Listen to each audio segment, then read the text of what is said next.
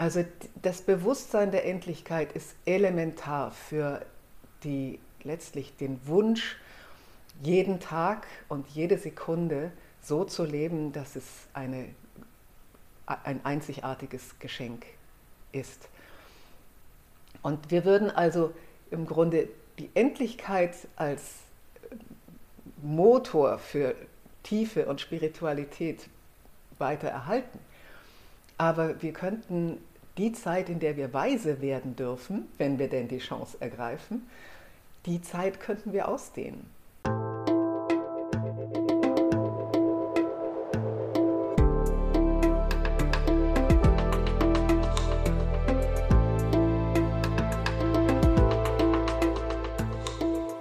Willkommen bei dir, der Seven Mind Podcast mit Impulsen für ein gutes Leben. Für alle, die mehr Achtsamkeit und Gelassenheit in ihren Alltag bringen möchten. Hi, hier ist Jonas, der Mitgründer von Seven Mind. In der letzten Folge habe ich euch ja schon von unserem aktuellen Supporter Clark erzählt. Eine kostenlose App, mit der du deine Versicherung digital managen kannst, sodass du immer die Übersicht behältst. Der Anmeldeprozess ist übrigens ganz einfach und dauert nur wenige Minuten. Nach der Anmeldung lädst du dann einfach deine bestehenden Verträge in die App hoch und hast so sämtliche Details zu deinen Versicherungen immer im Blick. Mit dem Bedarfscheck findest du dann heraus, welche Versicherungen dir eigentlich noch fehlen und welche deiner aktuellen Lebenssituationen überhaupt sinnvoll sind. Clark bewertet deine bestehenden Verträge und schlägt dir Optimierungsmöglichkeiten vor und ist dabei 100% unabhängig von den einzelnen Anbietern.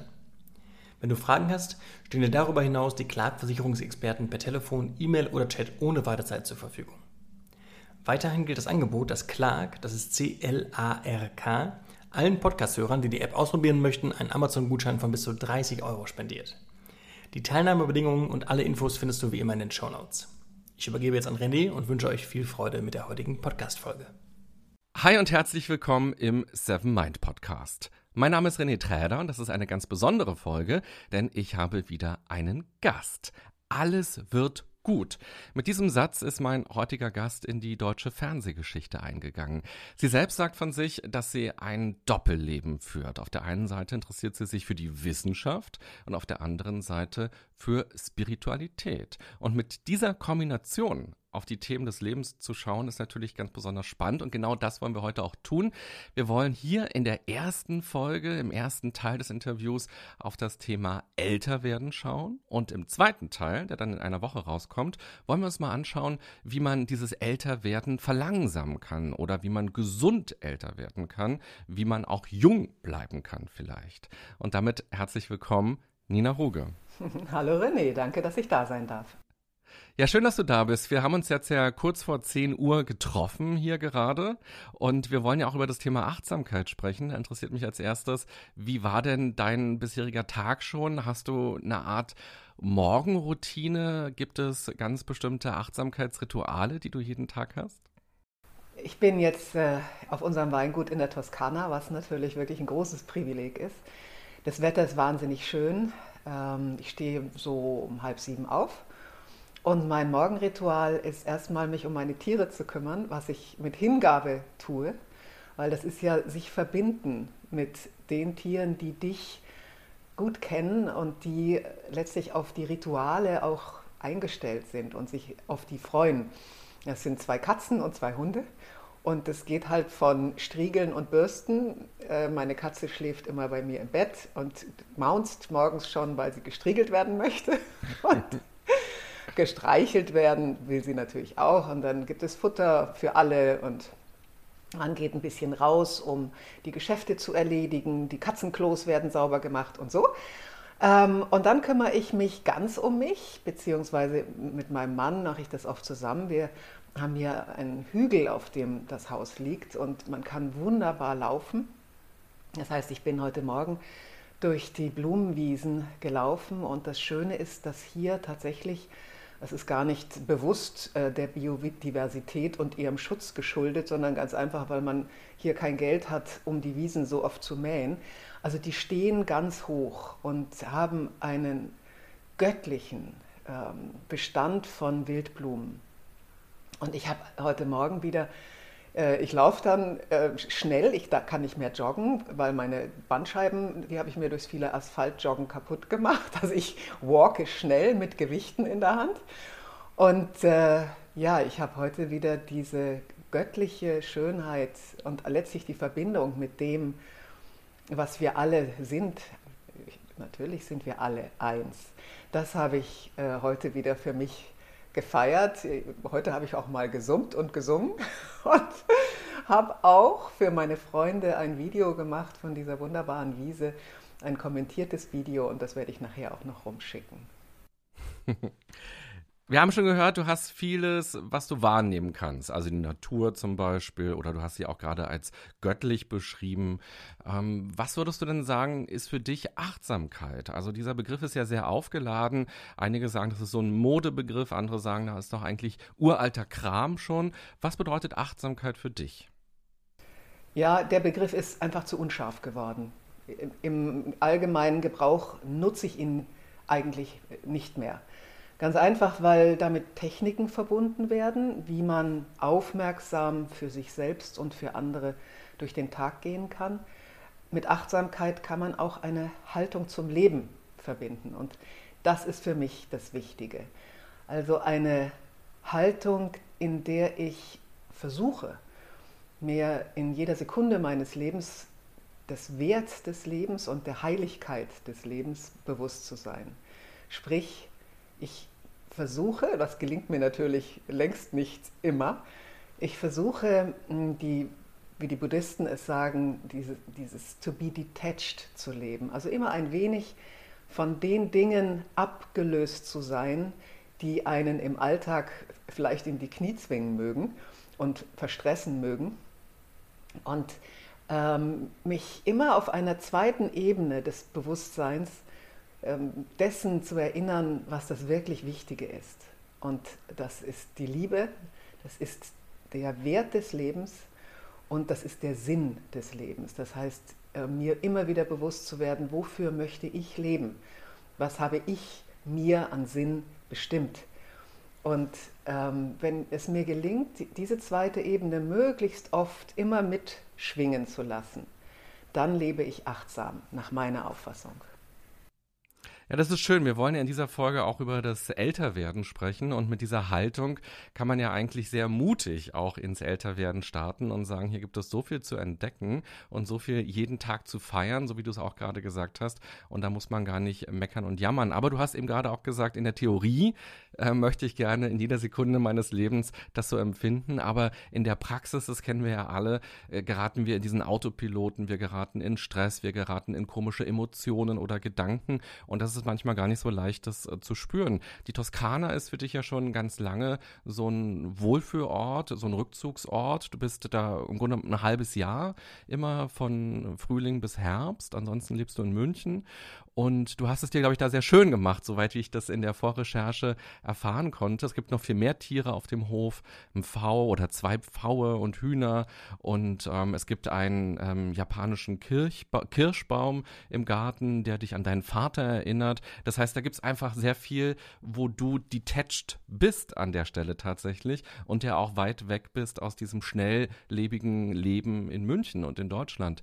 Meine Frage ist, wir sind ja heute durch das Internet, durch dein Smartphone, durch dein Tablet, durch dein Laptop und was auch immer, quasi doch immer wieder auch verbunden mit dem Kram, der eigentlich gar nicht momentan wichtig für uns ist und der gar nicht in dem Moment zählt und der meilenweit entfernt ist. Und ich stelle mir vor, es gibt bestimmt auch Momente, da sitzt du in der Toskana, sehr idyllisch und plötzlich liest du irgendwas auf deinem Handy und bist dann doch wieder gedanklich oder emotional ähm, zurück äh, zu Hause in München. Wie machst du das? Was hast du für dich für eine Strategie gefunden, um möglichst wirklich dann in der Toskana zu sein?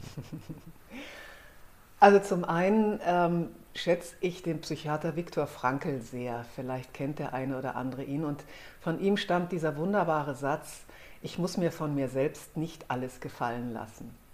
Sprich, wenn also äh, schon wieder diese Ungeduld kommt, jetzt bist du wieder genervt, gestresst, äh, jetzt hast du es mal wieder nicht hingekriegt in so einer tiefen, in, im tiefen Einklang mit dir und deiner Umwelt und mit den Menschen und Tieren um dich herum zu leben, dann sage ich mir, Moment, äh, es ist doch klar, wir, ich bin in Mustern aufgewachsen, die sind einfach ganz stark.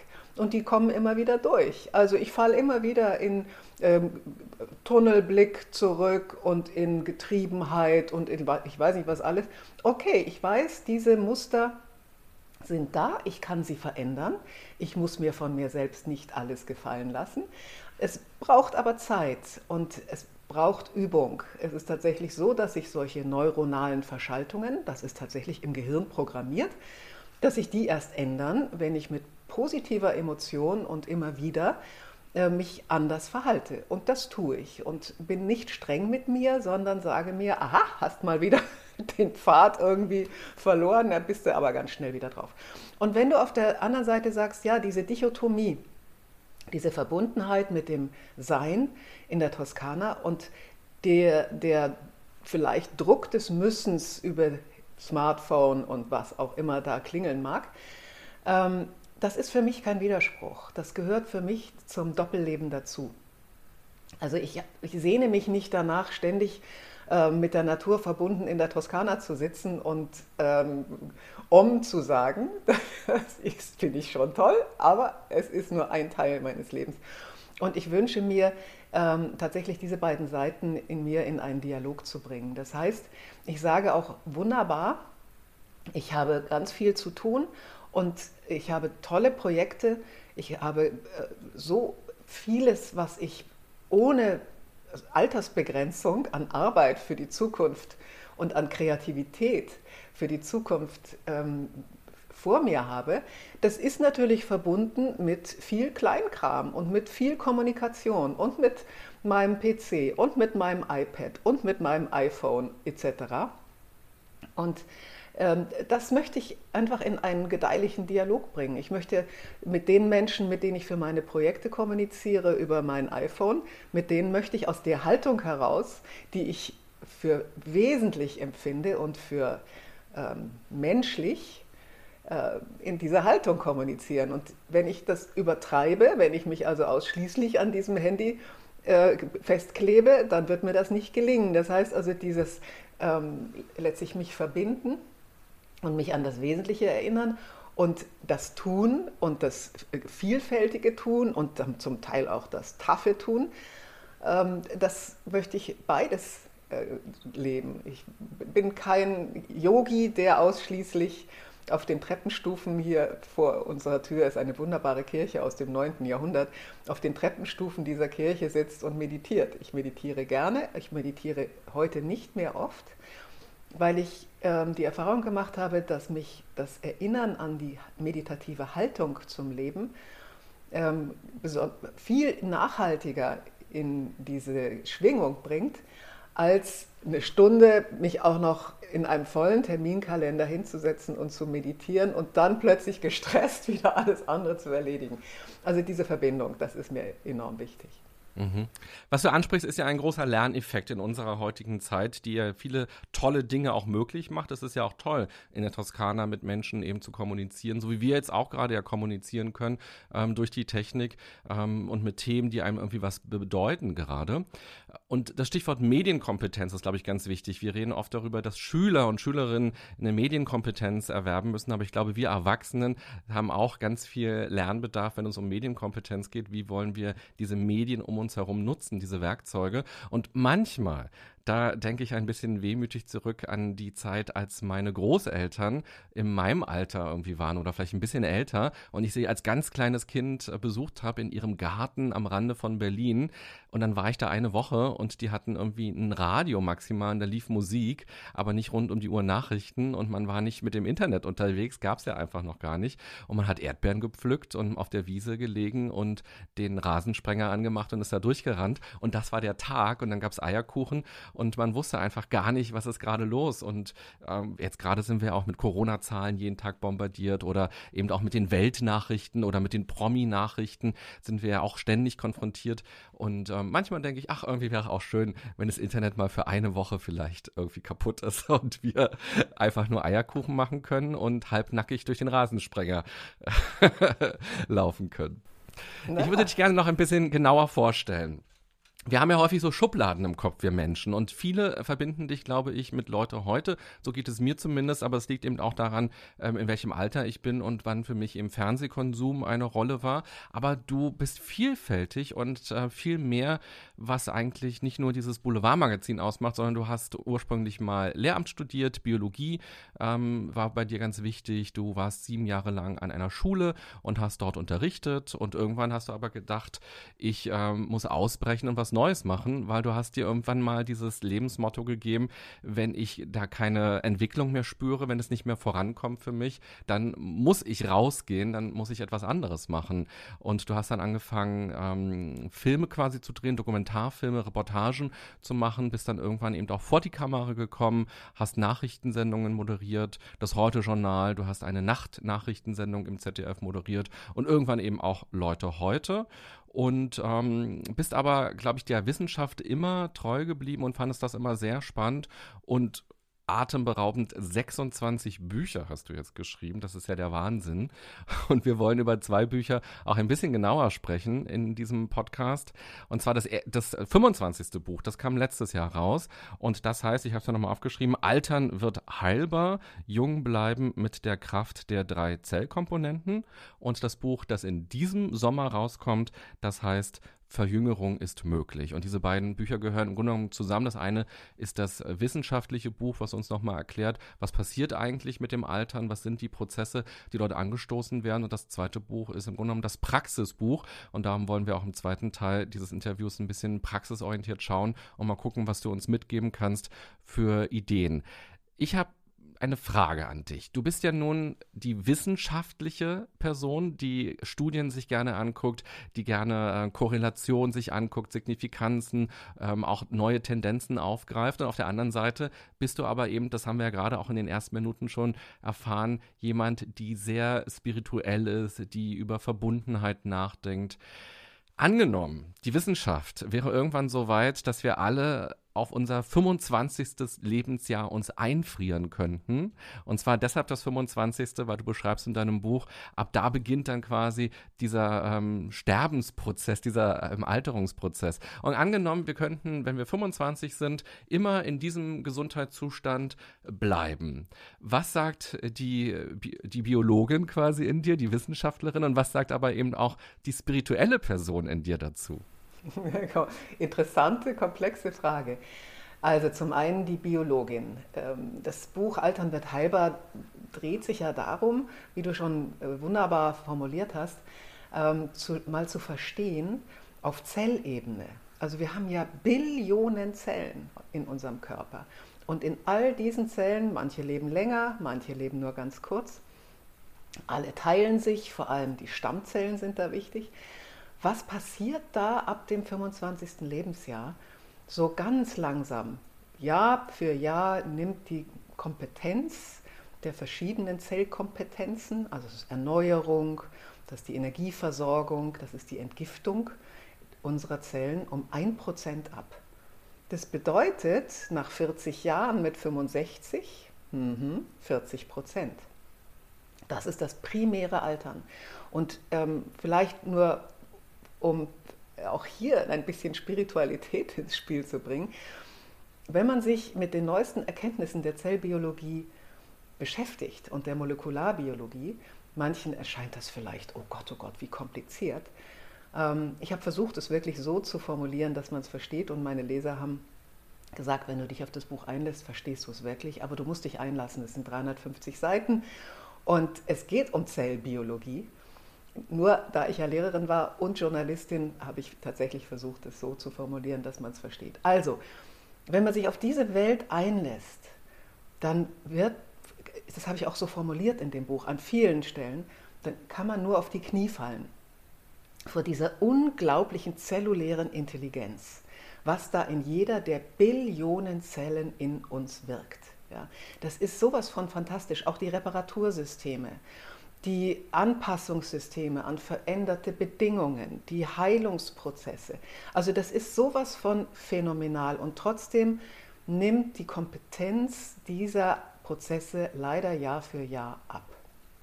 So, Dann kommt irgendwann das sekundäre Altern. Wenn die, das primäre Altern in den Zellen, wenn die, wenn die so labil sind und diese komplexen Prozesse so irgendwann mal aus dem Tritt kommen in den Zellen, die ganz lange leben, und das sind vor allem die Stammzellen, dann kommt das sekundäre Altern, nämlich die Alterskrankheiten, die wir kennen. Das ist der Herzinfarkt, das ist der Schlaganfall, das ist die Demenz, das ist die Arthrose und das sind so viele andere Krankheiten.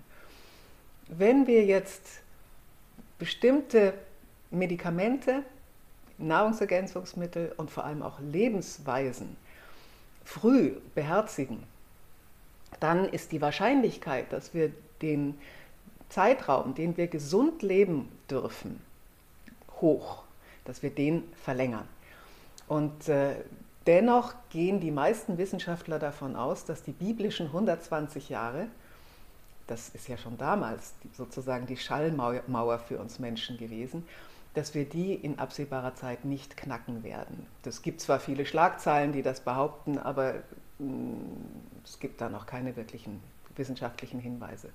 Aber wir können die Zeitspanne bis zu dem, sagen wir mal, Tod mit 100, mit 110 oder 120, die können wir gesünder verbringen.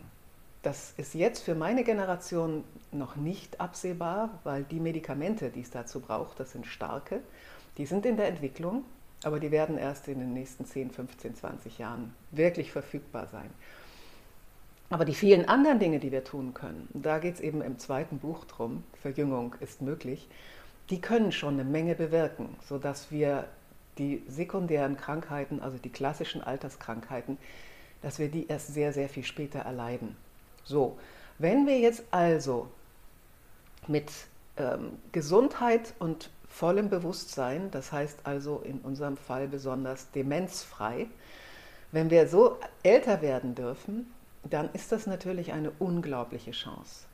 Denn der, das Bewusstsein der Endlichkeit ist, denke ich, ein elementare, eine elementare Voraussetzung für unsere Spiritualität, für unsere Tiefe. Wie hat Goethe gesagt, hast du, und hast du nicht das Stirb und werde, bist du ein trüber Gast auf dieser Erde.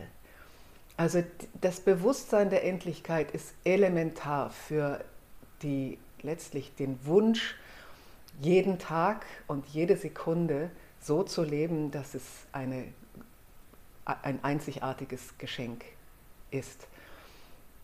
Und wir würden also im Grunde die Endlichkeit als Motor für Tiefe und Spiritualität weiter erhalten. Aber wir könnten die Zeit, in der wir weise werden dürfen, wenn wir denn die Chance ergreifen, die Zeit könnten wir ausdehnen. Und das wäre natürlich schick. Dazu gehört aber, dass man vielleicht ein gewisses kollektives Verständnis von Weisheit hat. In manchen Kulturen, das möchte ich jetzt auch nicht romantisieren, aber in manchen Kulturen sind weise alte Menschen extrem geschätzt und werden äh, nach Rat gefragt. Da drehte sich aber auch das Rad der Innovation noch nicht so schnell. Da wurde nicht äh, jede Woche ein neue, ein, ein neues Update auf deine, auf deine PCs gespült, ähm, sodass tatsächlich ältere Menschen heute, was die technologische Entwicklung angeht, sehr, sehr herausgefordert sind, da äh, mitzuhalten und dann auch akzeptiert zu werden von den Jüngeren. Das sind heute ganz andere Zusammenhänge und trotzdem das Thema Weisheit und das Thema Lebenserfahrung und das Thema ähm, sich dem Wesentlichen zuwenden. Und ich glaube, das ist gerade, wenn man älter wird, eine Riesenchance. Das Flimmern und Rauschen dem wir ausgesetzt sind, sich dem so zu entziehen, das trotzdem zu nutzen, aber so zu entziehen, dass wir das Wesentliche immer stärker im Fokus haben, ähm, das wäre natürlich ähm, eine tolle Chance, wenn wir eine Gesellschaft wären mit vielen alten Menschen, die auch noch arbeiten, anders ist das gar nicht zu machen, und die diese große Zahl an Jahren als Erfahrungsschatz zu nutzen wissen. Das wäre eine echt schöne Vision. Ja, schön. Und man sieht nochmal, wie du gerade geantwortet hast, also aus biologischer Sicht wäre das natürlich ein ganz tolles Wunderwerk, wenn man das schaffen kann mit all der Forschung, mit all dem, was Menschen möglich machen. Und für den Menschen selbst, für das Individuum, wäre das tatsächlich auch eine große Chance, wenn man das möchte, diesen spirituellen, diesen achtsamen Weg, diesen Weisheitsweg für sich weiterzugehen und im gesunden Zustand über sich und das Leben nachzudenken, sich weiter zu erkennen und eben auch das Wissen weiterzugeben an die anderen Generationen und das eben möglichst mit Lebensfreude und nicht mit Verbitterheit. Wenn ich vielleicht einen Satz dazu ja, noch gerne. sagen darf, ich bin ja ganz großer Sinnsprüche-Fan, weil das ist für mich geronnene Lebensweisheit. Und das finde ich in der ganzen Diskussion um Achtsamkeit immer so wichtig, auch Achtsamkeit beim Älterwerden, ähm, dass man sich zwar, dass ich mich zwar um mich selbst kümmere, aber dabei nicht aufhöre. Dieser Spruch von Martin Buber, bei sich anfangen, aber nicht bei sich aufhören, bei sich beginnen, aber nicht sich selbst zum Ziel haben. Den finde ich so wahnsinnig wichtig, zu sagen, ich, natürlich ist es enorm wichtig, dass ich in einer inneren Balance bin und dass ich dafür sorge. Aber es geht immer über mich selbst hinaus hin zum anderen. Und ein Leben, ein erfülltes Leben ist immer ein sinnvolles Leben, wenn ich etwas mit oder für andere tue. Wie und was ich mache, das muss ich selbst finden. Das ist für jeden etwas anderes. Aber dieses Hin zum Wir und zum Du, das ist letztlich erst die große Erfüllung für äh, ein achtsames Leben. Und das ist ja auch etwas, was uns ganz viele psychologische Studien immer wieder zeigen.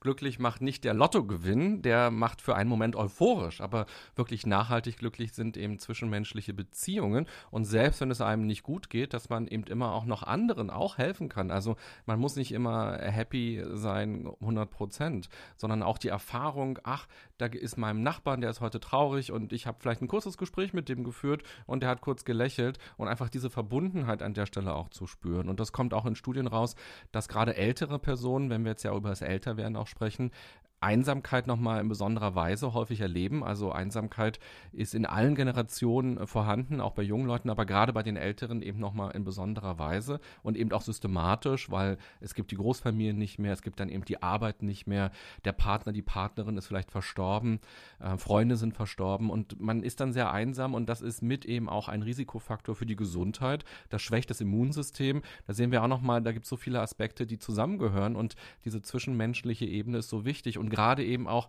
halbwegs fit sich zu fühlen, um dann eben auch losgehen zu können, Menschen zu treffen und nicht nur zu denken, oh Gott, das tut alles weh und ich kann mich nicht bewegen oder ich habe Angst, dass ich hinfalle. Auch da hilft uns ja nochmal ein gesunder Körper, auch mit anderen leichter in Kontakt zu treten. Und genau darum geht es dann in dem Buch Verjüngung ist möglich. Genau diese ganz praktischen Dinge, was kann ich tun, um körperlich und äh, mental auch fit zu bleiben. Im August wirst du 65 Jahre alt. Ja. Und ähm, wie hast du denn, als du 20 ungefähr warst oder als du Ende 20 aufgehört hast, Lehrerin zu sein, da warst du ja auch verbeamtet. Das heißt, da ist ja nochmal eine Sicherheitsentscheidung. Was hast du denn gedacht, wie du so mit Mitte 60 sein wirst und leben wirst? Ich habe immer an, für mich war immer das Gefühl der Freiheit ganz, ganz wichtig. Ich gehöre ja, denke ich, zu der ersten Generation von Frauen, die wirklich machen konnten, was sie wollten. Meine Mutter war eine sehr moderne Frau, modern denkende Frau, die aber in diesen äh, doch sehr engen Verhältnissen der 50er Jahre, mein Vater war kein war ein Universitätsprofessor, war ein unheimlich großer Mensch, äh, der hatte ein, sagen wir mal, sehr traditionelles Rollenverständnis, aber er war kein Macho oder hat sie nicht unterdrückt. Aber es war einfach in dieser Welt der 50er, 60er Jahre so, dass eine Frau, äh, wenn sie Kinder hatte, erstmal zu Hause blieb. Und bei meiner Mutter war, kam noch ein gesundheitliches Thema dazu. Und meine Mutter war extrem ähm, von dem Willen geprägt, dass sie etwas tun möchte, was über die Familie pflegen äh, hinausgeht. Und ihr Vater war Buchdrucker gewesen im Wedding in Berlin, eine ganz kleine Druckerei, zweimal ausgebombt ähm, hat sich mit wahnsinnig viel Mühe wieder äh, berappelt, hat gesagt, Mädchen gehören nicht aufs Gymnasium, also hat meine Mutter die höhere Handelsschule in Berlin gemacht. Und dann äh, war sie bei der UFA in Berlin im, äh, Direktionsassistentin oder sowas und hat nebenbei dann ihr Abitur an der Abendschule gemacht und hat dann Medizin studiert. Also die hat äh, mir vorgelebt, mach, was du willst. Ähm, ich habe es nicht geschafft, so weit, wie ich es wollte, aber sie hat am Ende dann noch ihre Doktorarbeit gemacht mit 50 und hat dann noch als Musterungsärztin gearbeitet. Also sie hat es trotzdem noch geschafft. Aber diese, diese, dieses tiefe, ähm, meine Vision ist keine konkrete. Der Weg wird sich dem Wandernden unter die Füße schieben. Diesen Satz liebe ich sehr. Äh, aber dieser Aufbruch, immer wieder ins Neue, immer wieder Herausforderungen zu suchen, in denen ich neue Seiten an mir testen und entdecken kann und einfach meine Lebenskompetenz und meine spirituelle Kompetenz komplett, nicht komplett wird die nie sein, aber weiter ausbauen kann, das hat mich immer getrieben, das war immer meine große Sehnsucht und da denke ich, wenn ich heute zurückschaue, das habe ich alles richtig gemacht. Wenn ich nicht ausgebrochen wäre aus dem Wolfsburg der Vorwendezeit, das war grenznahe, ein grenznahes Gebiet, unheimlich tot. Ähm, meine große Sehnsucht war Berlin, das habe ich dann gemacht äh, habe meinen Mann verlassen, habe die Stadt verlassen, habe meinen Job verlassen und nochmal ganz neu angefangen. Wenn ich das nicht gemacht hätte, ähm, wäre ich heute ein anderer Mensch und ich weiß nicht, ob ich so glücklich wäre. Ich will noch mal den Satz, alles wird gut rausholen. Der wird dir auch immer wieder äh, um die Ohren gehauen oder äh, auf jeden Fall immer wieder präsentiert. Ähm, wenn ich so an meine Elterngeneration denke oder eben auch an meine Großelterngeneration, dann habe ich eher dieses Bild vermittelt bekommen, ähm, oh Gott, äh, je älter man wird, desto weniger wird eigentlich gut. Der Körper wird irgendwie schlechter und es tut alles weh und Krankheiten kommen und oje, oje. Also nichts mit alles wird gut, sondern ähm, mit 25, mit 30, das ist das beste Lebensalter und ab dann geht es irgendwie bergab.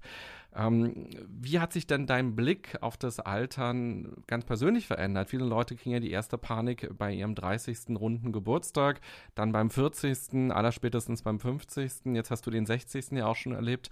Ähm, hat sich dein Bild nochmal verändert? Gerade auch, du warst ja lange auch im Fernsehen.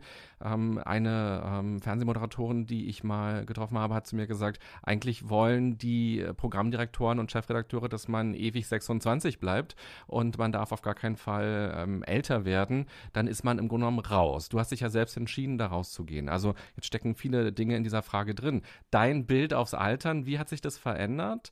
Ähm, und gerade eben auch mit der Arbeit, die du gemacht hast, wo man ja auch das immer gespiegelt bekommt. Alles wird gut. Ähm, da hat mir irgendwann mal ein Zuschauer gesagt, ja, ja, Frau Ruge, das ist ja auch echt ein schöner Spruch, aber wäre es nicht gut, wenn Sie den nochmal ergänzen würden mit dem Halbsatz, aber nicht von alleine? Und ich habe gesagt, super. Genau das ist natürlich diese Philosophie, die ich damit verbinde. Alles wird gut, aber nicht von alleine. Und genau so sehe ich das Älterwerden. Ähm, das ist, da hast du völlig recht, für Frauen in den Medien, im On, wie es so schön heißt, vor der Kamera oder in der Öffentlichkeit, äh, ist das eine besondere Herausforderung, weil ähm, dir schon relativ früh klar wird, als Frau, nicht als Mann, so ab 40, okay, da kannst du dann wirklich anspruchsvolle Sendungen moderieren. Da ist es auch wirklich noch äh, akzeptiert, dass eine Frau vor der Kamera ist, die dann vielleicht schon mal die erste kleine Falte hat. Aber man kann es mit Licht und Make-up dann noch ganz gut hinkriegen. Ab 50 ist da schon so eine gewisse unsichtbare Schallmauer. Da sind dann schon viel weniger Frauen äh, unterwegs, auch als Schauspielerinnen beispielsweise ähm, oder Influencerinnen. Ich kenne da, glaube ich, keine, die über 25 ist. Und ab 60 bist du eigentlich allein auf weiter Flur. Ich hatte, glaube ich, mit 60 meine letzte Sendung, die habe ich nicht selber freiwillig aufgegeben. Als Leute, heute bin ich mit 50 freiwillig raus, habe dann noch zehn Jahre lang viele Talkshows und vieles andere moderiert. Aber die äh, Sendung Unter vier Augen, die Talksendung, die ich sehr gerne gemacht habe, jeweils mit einer prominenten Person übers Leben reden, äh, die wurde beendet. Ähm, das hatte natürlich etwas mit meinem Alter zu tun. Und das frühzeitig zu wissen, ähm, auch bei Sportlern ist das ja so, Aber darf ich dich kurz unterbrechen? Warum mhm. sagst du, natürlich hatte das mit dem Alter zu tun? Weil man könnte ja sagen, ja, du machst eine Talksendung und da ist es ja wichtig, irgendwie ein bisschen Lebenserfahrung vielleicht auch reinzubringen, gute Fragen ja. stellen zu können, ja. sich auf den anderen einlassen zu können. Da ist ja wurscht, ob du 130 bist oder ob du 25 bist. Hauptsache, du hast eben diese ähm, Qualitäten. Ja, schau dir in den USA die Moderatorinnen der großen Sendungen an. Oprah Winfrey, ganz von, du weißt, wie alt sie ist. Ja? In, in den USA ist ähm, dieses Thema, wir brauchen unbedingt junge Zuschauer, nicht so massiv ähm, virulent. Erstens sind es die meisten Sender sind private Stationen. Da sind die Köpfe, die Marken ganz, ganz elementar wichtig. Und ähm, die Verbindung, das Zusammenspiel zwischen Social Media und Fernsehen ist ein viel engeres. Bei uns ist durch das öffentlich-rechtliche System das ganz stark reglementiert, wie viel die öffentlich-rechtlichen überhaupt in die Social Media dürfen, also ins Netz. Und deshalb ähm, ist für die im Augenblick der Kampf, die jungen Leute unbedingt noch irgendwie zu halten, wobei die eben nach wie vor und mit immer größerer Zahl ARD und ZDF gar nicht einschalten. Kein Fernseher auch mehr haben. Kein Fernseher mehr haben. Mal gut, man kann natürlich mit dem iPad Fernsehen, aber trotzdem. Ähm, und damit ist auch verständlich, dass junge Moderatoren massiv, gerade bei den öffentlich-rechtlichen, eingesetzt werden, um ein junges Publikum zu binden. Dass man da dann eventuell gar keine älteren Frauen mehr sieht in Talksendungen. Wir haben jetzt ja die politischen Talkshows bei den öffentlich-rechtlichen sehr gut mit Frauen besetzt. Die sind allerdings alle unter 60 und Petra Gerster, die Nachrichtenfrau im ZDF, hört jetzt auf. Ähm, das, ist, ähm, das ist ein bisschen schade, aber ich kann es nicht ändern. Deshalb sage ich, okay, was ich nicht ändern kann, da mache ich das Beste draus. Also sage ich, natürlich habe ich keine Chance als Frau über 60 im deutschen Fernsehen. Basta. Und darüber habe ich mir schon ziemlich früh Gedanken gemacht, ähm, habe aber letztlich nie gezielt eine bestimmte Karriererichtung verfolgt, sondern mir immer gesagt, ich habe immer ganz viele Bälle in der Luft. Ich war immer Freelancer, also keine Festangestellte, musste mich um meine Jobs immer selber kümmern. Und dann sind immer mal Bälle runtergefallen, aber einer blieb dann immer oder zwei. Und mit denen habe ich weitergespielt und die waren dann auch wieder toll. Also von daher ähm, ist, ist die Freiheit natürlich immer, die Freiheit, von der ich dir sagte, das ist meine große Vision, die ist immer ein, mit Risiko verbunden und auch mit dem Risiko, dass du mal stolperst und auch mal blöde Zeiten hast. Ist einfach so. Mhm. Wir haben ein ganz kleines bisschen schon über das Thema Tod gesprochen. Du hast die Endlichkeit des Lebens angesprochen. Ähm, eine Frau deines Alters, also deines Jahrgangs, muss man sagen, hat eine statistische Lebenswahrscheinlichkeit von 69 und deine Mutter ist mit 66 Jahren gestorben. Jetzt wirst du im August 65 und beschäftigst dich ja sehr viel mit dem Älterwerden und mit ähm, Alterungsprozessen wie gehst du quasi mit dieser, oh Gott, rein statistisch, bleiben mir jetzt noch vier Jahre? Ähm, und man erlebt es ja auch in den Medien, man kriegt ja mit, welche Schauspieler sind jetzt gestorben, welche Moderatoren sterben und dann sieht man, oh Gott, ähm, so jung ähm, zum Beispiel. Und dann ist man gar nicht so weit weg. Also welche Rolle spielen diese Gedanken bei dir? Oder hast du eher das Gefühl, nee, ich, ähm, du isst ja keine Desserts mehr, seitdem du 40 bist, äh, Hut ab. Kein Zucker. Kein, Kein Zucker. Zucker. Und du hast ja schon erzählt, äh, natürlich, wenn man diese ganzen Studien liest, ähm, dann lernt man ja viel und man wird auch eine Menge davon umsetzen. Hast du das Gefühl, oh nee, also die 110, die werde ich quasi auch noch irgendwie halbwegs gut hinbekommen? Oder, oh je, ähm, der Tod könnte tatsächlich ja irgendwie bald kommen und ich fühle mich in der letzten Phase meines Lebens. Also, welche Rolle spielt der Tod bei dir? Ja, für mich war die Auseinandersetzung mit dem Tod ganz besonders nochmal getriggert, weil meine Schwester vor zwei Jahren völlig überraschend gestorben ist. Sie ist fünf Jahre älter als ich. Sie war damals 67. Und ähm, das wirft einen natürlich extrem auf die, das Bewusstsein der eigenen Endlichkeit zurück. Auch mein Vater lebt nicht mehr. Also ich bin die letzte unserer Familie. Meine Schwester und ich haben keine Kinder. Also mit mir ist diese Familie zu Ende. Und das äh, gibt mir ein Gefühl von einer großen Melancholie. Die ist einfach da dass diese große Welt, die diese Familie war, mit all ihren Farben, ihren Persönlichkeiten, Erinnerungen und äh, vielen Facetten, dass die nur noch in meiner Erinnerung lebt und mit mir dann für immer verlischt. Das ist so und das ist der Lauf des Lebens, wobei eben Menschen, die Kinder haben, da äh, etwas weitergeben können. Das ist ein anderes Gefühl, da bin ich mir ganz sicher. Meine Mutter hat ähm, mir schon als Kind immer gesagt, du, irgendwann im Laufe des Lebens spürst du die Geburt des Todes.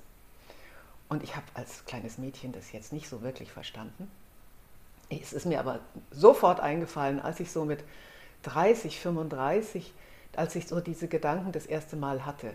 Ja, wie lange darfst du denn eigentlich noch? Und da war ich ja gerade beim Aufbau meiner Fernsehkarriere.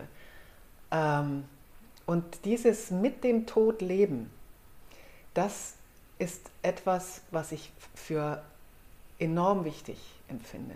Heute Morgen kam unsere Mitarbeiterin hier und hat mir gesagt, du, eins deiner Hühner ist gestorben, lag heute Morgen im Hühnerstall. Und ich hatte gestern gesehen, dass es nicht auf der Stange saß, sondern unten und ich habe noch gedacht, wir müssen mal gucken, ähm, ob es vielleicht eine Infektion hat oder gut, heute Morgen ist es tot. Und ich hänge an allen meinen Hühnern.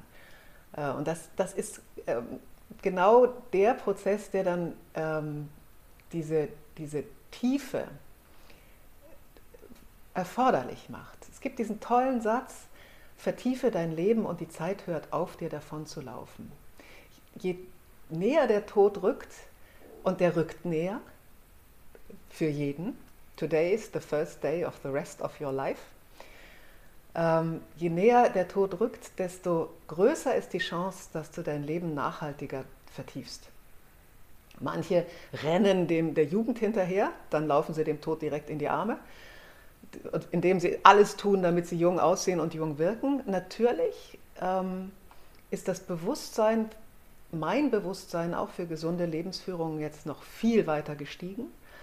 Also seitdem ich das jüngste Buch jetzt auch fertiggestellt habe, mit so vielen Experten, die die neuesten wissenschaftlichen Erkenntnisse zum Thema Langlebigkeit, gesunde Langlebigkeit erforschen, ähm, habe ich mein Leben auch nochmal umgestellt und nochmal etliches verändert.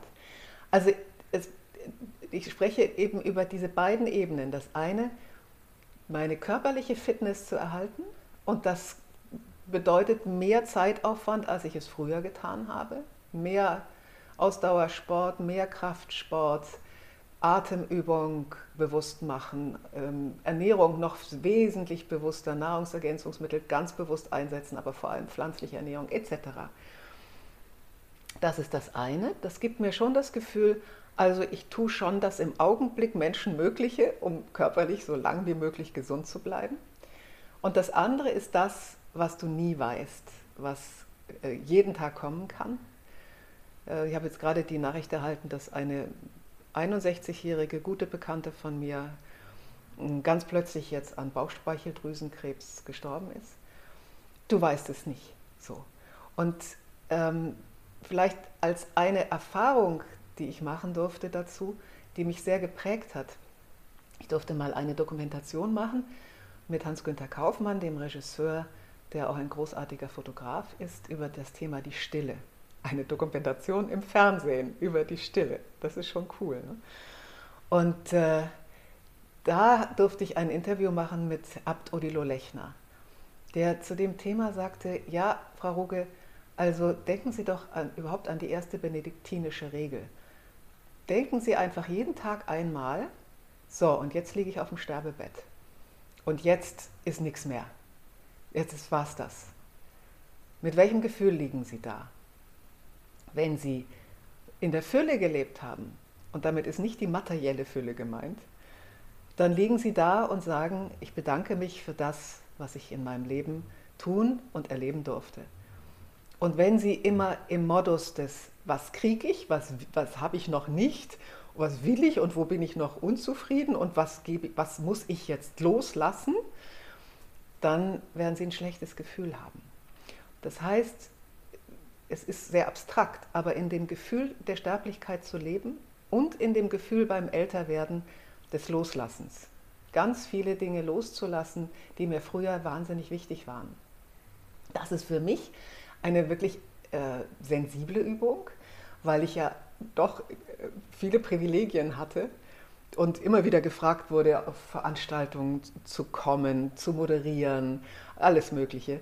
Das wird immer weniger und das ist auch gut und das ist auch richtig. Ich spiele keine Rolle mehr in diesem Business. Ich mache jetzt andere Dinge, ich schreibe Bücher. Und trotzdem ist das Ego natürlich da und sagt, jetzt bist du nicht mehr so wichtig. Und dann zu sagen mit Humor, genau, du bist nicht mehr so wichtig, du lässt das jetzt los. Und das ist gut so, du hast Zeit für deine Hühner und für deinen Mann auch ein bisschen. Das ist, das ist gut. Aber Endlichkeit ins Leben holen und das Loslassen akzeptieren. Und kreativ und aktiv bleiben. Memento Mori, das ist ja so dieses äh, Stichwort, bedenke, dass du sterblich bist und auch eine Form von im Grunde genommen Achtsamkeit zu praktizieren und Memento Mori als Umkehr von Carpe Diem. Also auch zu merken immer wieder, ey, das Leben geht vorbei und wofür will ich denn meine Zeit eigentlich investieren und was ist mir denn wichtig? Muss ich um die Welt fliegen und dort was machen, da was machen oder ist es irgendwie wichtig, auch in Verbindung mit den Hühnern oder mit dem Mann dann an der Stelle zu sein?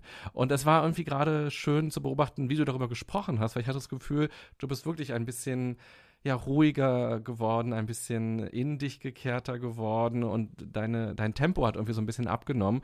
Und es ist ja irgendwie auch ein emotionales Thema, darüber nachzudenken. Und das ist so theoretisch zu sagen, ja klar, wir werden alle sterben, so, na, das weiß ich ja so. Aber dann nochmal diesen Schritt weiterzugehen und zu sagen, ach stimmt, also ich werde irgendwann sterben und ich bin irgendwann nicht mehr da. Oder ich liege irgendwann in so einem Sarg oder ich bin irgendwann in so einer Urne oder was auch immer man macht am Ende.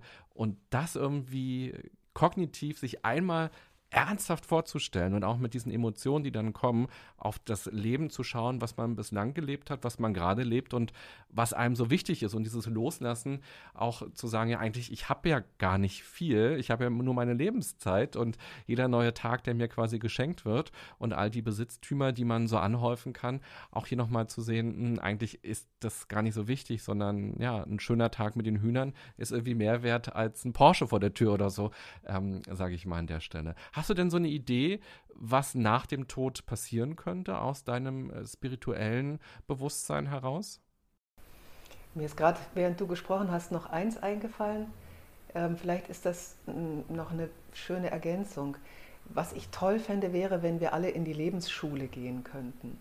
Also wenn es eine Schule gäbe, ähm, wie die Grundschule, in der wir mit ganz viele dieser elementaren Dinge, von Ego über Liebe, über Konfliktbewältigung bis hin zum, zur Haltung zum Tod, ähm, vieles lernen könnten, was ja in unserer Gesellschaft eigentlich so wenig diskutiert wird und so wenig wertgeschätzt wird als Lerninhalt. Das fände ich ähm, sehr schön. Sagst du mir deine Frage nochmal? Ja, was glaubst du, was passiert nach dem Tod? Ach so, ja, ja, ja, ja. Ähm, ich bin großer Fan von Eckhart Tolle. Ich weiß jetzt nicht, ob der dir ein Begriff ist. Ein spiritueller Lehrer, der ähm, in, den, in, Kanada lebt und öfter auch in Deutschland ähm, Vorträge hält. Ich durfte ihn auch mal anmoderieren. Der hat mal gesagt, ja, wenn du dann auf die Friedhöfe gehst und du siehst dann die Namen der Toten den, auf den Grabsteinen und dann ist immer Jahreszahl nehmen wir jetzt mal die von meinem Vater 1921, dann kommt ein Bindestrich und dann kommt 2005. So. Und das Leben ist der Bindestrich. So, das war's dann. Ne? Und äh, damit verbunden sein Ausspruch, der Tod nimmt dir das, was du nicht bist. Das finde ich so tief. Der Tod nimmt dir das, was du nicht bist. Ja, was bin ich denn? Ja, ich bin das, was wir als Seele bezeichnen oder das, was wir vielleicht auch als unsterblich bezeichnen oder was ich vorhin als heilig benannt habe. Also in jedem von uns ist, wie auch immer, es lässt sich, all diese Dinge lassen sich nicht definieren wissenschaftlich. Deshalb eiern wir auch immer so rum mit den Vokabeln. Sind immer Bilder, sind immer äh, Dinge, die den Wissenschaftlern komisch vorkommen weil sie stammen ja aus unserer rechten Gehirnhälfte, also aus der Welt, die rational nicht benennbar ist. Also das, was wir als Seele nicht benennbar formulieren, das ist ein Gefühl und das ist ein Wissen, ein uraltes Wissen, das in uns allen ist, wenn wir denn etwas wissen wollen. Und meine Haltung zur in Häkchen Unsterblichkeit ist, dass ich niemand kann wissen, ob irgendeine Individualität bleiben wird, ob es irgendeine Seele Nina geben wird, die dann irgendwo im Jenseits andere Seelen wieder trifft und äh, happy Polka tanzt. Ähm, meine, meine tiefe Überzeugung ist, dass wir diesen göttlichen Funken, wieder etwas, das nicht benennbar ist, dass, wir, dass dieser göttliche Funke, dass der wieder dorthin geht, wo er hergekommen ist, nämlich in diese nicht benennbare Kraft, die alles, aus der alles besteht, wenn wir es denn wahrnehmen wollen und diese Sensoren entwickeln wollen.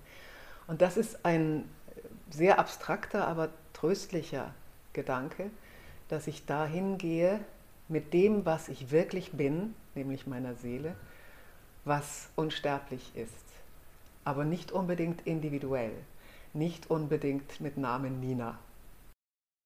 Mhm. Wäre vielleicht auch nochmal eine Idee für das 27. Buch, nochmal zu schauen, ja, was, was gibt es da für Ideen, was gibt es für Begrifflichkeiten mit dem Tod oder mit dem, was danach passiert oder wie Menschen sich das auch in verschiedenen Kulturen vorstellen und was wir daraus so für uns mitnehmen können. Ja, auch an Kraft. Mein nächstes, das Buch ist, ist schon geplant, ja. Okay. Ich wollte das eigentlich, das heißt die Freiheit der Jahre, Chancen des Alterns. Das mhm. möchte ich unbedingt noch schreiben, wenn ich denn darf. Ähm, und da wird natürlich der Tod eine große Rolle spielen, die Haltung zum Tod. Ja. Diese erste Folge plätschert langsam dem Ende entgegen. Wir haben dich in dieser Folge ein bisschen persönlicher kennengelernt und haben gesehen, was du mit dem Altern verbindest, wie du auch dein Leben lebst, welche Entscheidungen du triffst, was dir wichtig ist. Wir haben ein bisschen philosophiert auch über das Älterwerden, über den Tod. Und ganz am Ende möchte ich gerne mit dir nochmal drei spontane Fragen ziehen aus einem Kartenspiel. Das Seven Mind Team hat sich viele spannende Fragen überlegt und ich werde gleich für dich durch diese Karten swipen und du sagst einfach irgendwann Stopp und ich lese dir vor, was draufsteht und du guckst mal, was dir spontan einfällt. Stopp. Wovon hast du das letzte Mal geträumt? Ähm, heute Nacht. Ich versuche meine Träume mir zu merken. Ja, interessant. Ich habe ja erzählt, dass mein Huhn heute Nacht gestorben ist und ich habe von meinen Hühnern geträumt. Ich weiß jetzt nicht genau was, es war aber, es hatte damit zu tun, dass ich den Stall besser sauber machen wollte, weil ich ihn jetzt im Frühjahr desinfizieren muss. Na gut, aber vielleicht habe ich ja mein Huhn begleitet. Mhm. Die zweite Frage. Hast du schon Stopp, Stopp gesagt? Nein, jetzt. das wiederholen wir nochmal. Stopp. Wann warst du zuletzt richtig glücklich? Heute Morgen. Als ich durch, den, äh, durch die Wiesen wirklich bin gelaufen, aber ich habe gesungen und also gut, dass mich niemand gesehen hat und getanzt und habe einfach hab dieses, dieses Fest der Blumenwiese im Mai in der Toskana. Und das sind ja Hügel, das sind ja riesige Flächen in Gelb, in Orange, in Rot, in Violett. Und ich habe natürlich auch, zum Beispiel habe ich eine, einen Hundswurz ge gefunden, also eine Orchideenart. Und dann habe ich die Ackerglockenblume bestimmt. Äh, ich finde das ganz toll, ich bin ja Biologin, wenn ich die Pflanzen auch benennen kann. Und ich war so happy, hatte meine äh, Gewichte in der Hand und habe noch Übungen gemacht und habe mich meines Körpers und meines Lebens unendlich gefreut. Und das letzte Mal durch die Karten geswiped? Stopp! Wärst du lieber ein Spiegel oder ein Fenster? Oh, natürlich ein Fenster. Ja, also ein Spiegel. Ich möchte doch nicht immer mich selber sehen. Nein, also was ich so schön finde, du, du, kriegst ja jetzt mit, dass ich diese, diese, diese Sinnsprüche so toll finde. Picasso hat mal gesagt, je älter ich werde, desto durchsichtiger werden die Menschen. Also ich selber als Mensch habe nichts zu verstecken und wer was ich verstecken will, das, das, äh, das tue ich dann auch. Und äh, ich durch, durchschaue viele Menschen viel schneller und viel besser. Also das mit dem Fenster ist schon interessant, zu gucken, was passiert in denen und andere gucken, was passiert in mir. Das ist schon ähm, Altersweisheit, ja. Nur damit kannst du das wirklich gut bedienen. Ist es aber so schön, immer genau zu wissen, was andere gerade denken. Ich habe mal eine Studie gelesen, da ging es ums Lügen und dass wir Menschen Lügen nicht gut bei anderen eigentlich erkennen können. Wir haben im Grunde genommen eine 50-50 Chance darauf. Dazu kommen immer wieder viele Studien und die Erklärung ist ein bisschen die, dass es eigentlich total doof ist, andere Menschen beim Lügen zu erwischen, weil dann unsere zwischenmenschlichen Beziehungen einfach irgendwann zerbrechen und es ist irgendwie auch für den Selbstschutz ganz gut, nicht jede Lüge zu erkennen bei anderen.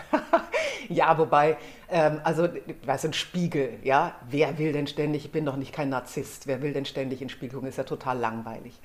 Ähm, beim Fenster kannst du ja das Rollo runterziehen. Ne? Ah. Das heißt, sagt ja keiner, dass es kein Rollo hat. Und das mit dem Lügen, da finde ich, gibt es zwei verschiedene Dimensionen. Äh, ich bin, nehme niemandem übel, wenn er äh, kleine äh, Alltagslügen einfach um den anderen nicht zu verletzen oder um sich bestimmten Dingen zu entledigen etc. und sich mit bestimmten Dingen nicht auseinandersetzen zu müssen, wenn der so ein paar Alltagslügen da vor sich herträgt. Damit habe ich überhaupt gar kein Problem. Auch die durch, zu, zu durchschauen und dann humorvoll zu sagen, na, da hast du jetzt aber geflunkert, meine Güte, okay. Äh, bei Lebenslügen, da sieht es anders aus. Da muss man dann halt schauen, ob man mit diesem Menschen dauerhaft noch etwas zu tun haben möchte.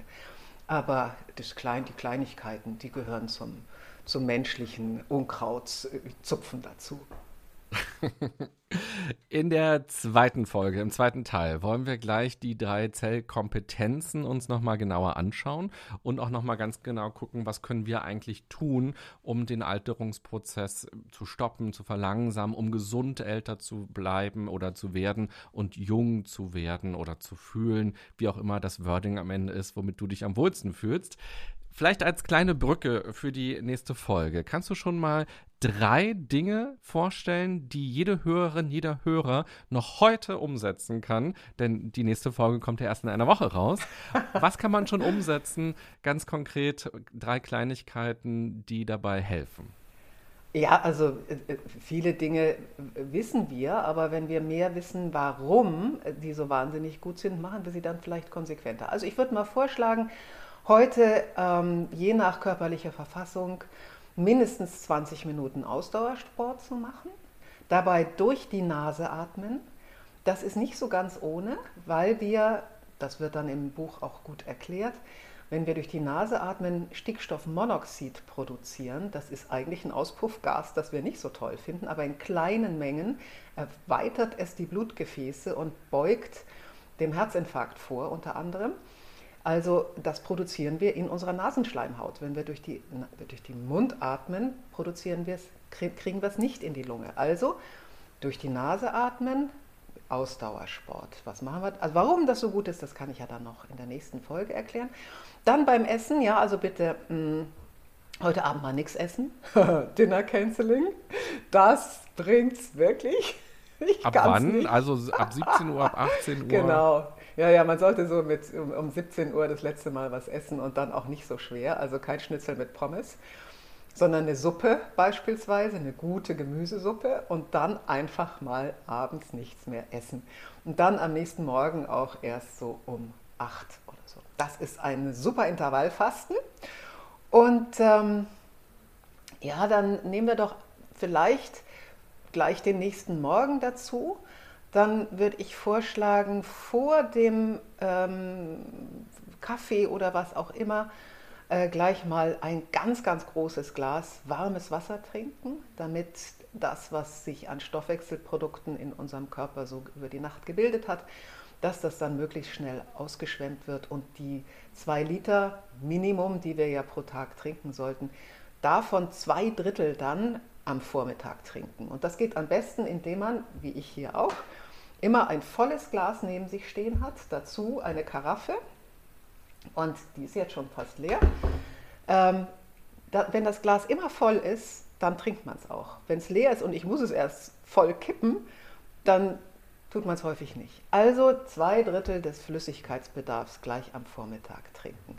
Was Nahrungsergänzungsmittel und solche Dinge angeht, darüber muss man ein bisschen länger reden. Deshalb werde ich die jetzt nicht erwähnen. Aber das ist ja jetzt schon mal was. Das ist super. Und warmes Wasser. Geht dann auch Tee oder ist es doof, weil dann, dann schon irgendwelche Stoffe drin sind? Grüner Tee. Also äh, über grünen Tee müssen wir unbedingt sprechen. Das ist eines der Langlebigkeitsmittel. EGCG heißt die, dieser, dieses Polyphenol, das da drin ist. Und das ist wirklich eine Wunderdroge. Damit kann man sehr früh anfangen. Natürlich macht der grüne Tee so wach, dass man ihn nachmittags möglichst schon nicht mehr trinkt, aber vormittags in großen Mengen sehr gerne. Okay, also liebe Hörerinnen, lieber Hörer, du merkst, es stecken ganz viele Themen in Folge 2 schon drin und es lohnt sich, die dann auch gleich noch zu hören. Liebe Nina, ich danke dir sehr für den ersten Teil schon mal und freue mich gleich auf unser Gespräch, das weitergeht. Alles wird gut, aber nicht von alleine. Und liebe Hörerinnen, lieber Hörer, du kannst ja noch mal überlegen für dich, was du für einen Blick auf das Älterwerden hast. Wann war denn dein letzter runder Geburtstag oder wann steht der nächste an? Und denkst du da, oh Gott, da will ich mich unter der Bettdecke verkriechen und da darf niemand anrufen?